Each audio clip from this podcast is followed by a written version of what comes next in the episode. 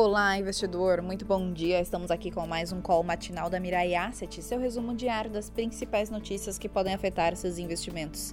Eu sou a Fabrícia Lima e vamos aos destaques de hoje, 20 de junho de 2022, segunda-feira. Semana de feriado uh, em Juneteenth, nos Estados Unidos, sem mercados em Nova York, mas Jerome Powell uh, falando no Capitólio. Por aqui, terça é dia de ata do Copom, com os mercados de olho no que deve ser dito sobre os próximos passos do Banco Central, crescendo a possibilidade de abandono da meta 2023. Na sexta-feira, teremos o IPCA 15. Em outra frente, segue o embate do governo e diretoria atual da Petrobras. Já se falou sobre o CPI da Petrobras, dobrar a taxação sobre CSLL, ah, atualmente está em 9%, e do imposto de exportação, visando mitigar os reajustes dos combustíveis. Na sexta-feira, a petroleira sancionou mais um reajuste de combustível, em 5,2% na gasolina, 14,2% no diesel. Comenta-se que o governo pensa em congelar os preços, mas o risco disso será só um desabastecimento. Quem iria se importar com os preços tão defasados? O país importa mais de 20% do que consome de diesel. Na agenda da semana, estamos atentos também aos impactos deste reajuste sobre o IPCA 15, ainda fraco, em 0,2 ponto percentual, pegando mais o índice cheio na virada do mês. E suposto na ata do Copom de terça-feira, a previsão é de mais um reajuste de meio ponto percentual em agosto, elevando a Selic em 13,75%. A dúvida aqui é saber quando o Copom pretende parar de elevar os juros, uh, dependendo de um sinal sobre a disposição de abandonar a meta de 2023 e perseguir 2024.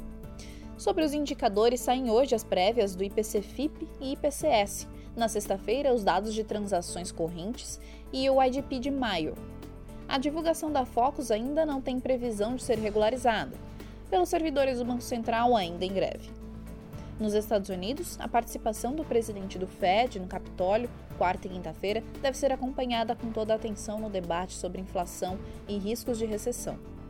Hoje, a presidente do Banco Central Europeu, Christine Lagarde, discursa no Parlamento Europeu. Na quinta-feira, ela participa da cúpula do Conselho Europeu. Na Alemanha, a inflação ao produtor, o PPI, de maio sai hoje, na eh, primeira hora do dia. Na quinta, temos a leitura preliminar de junho do PMI e S&P Global composto dos Estados Unidos, zona do euro, Reino Unido e Alemanha. No mesmo dia, os bancos centrais da Turquia e do México anunciam suas decisões de política monetária. Vamos agora às aberturas das bolsas.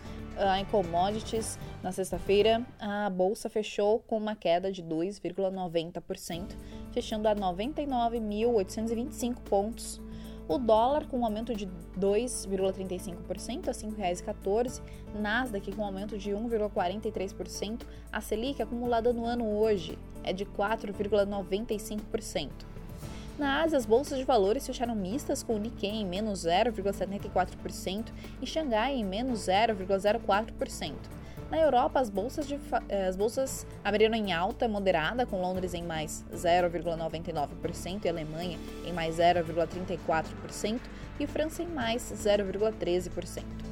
Nos Estados Unidos, os futuros das bolsas de valores abriram em recuperação, com Dow Jones em mais 0,47%, S&P em mais 0,65% e Nasdaq em mais 0,72%. O feriado não terá o mercado à vista.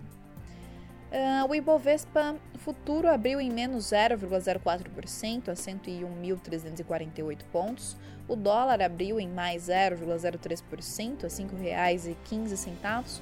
E o petróleo WTI em mais 0,36% a 108,31 dólares o, uh, o barril.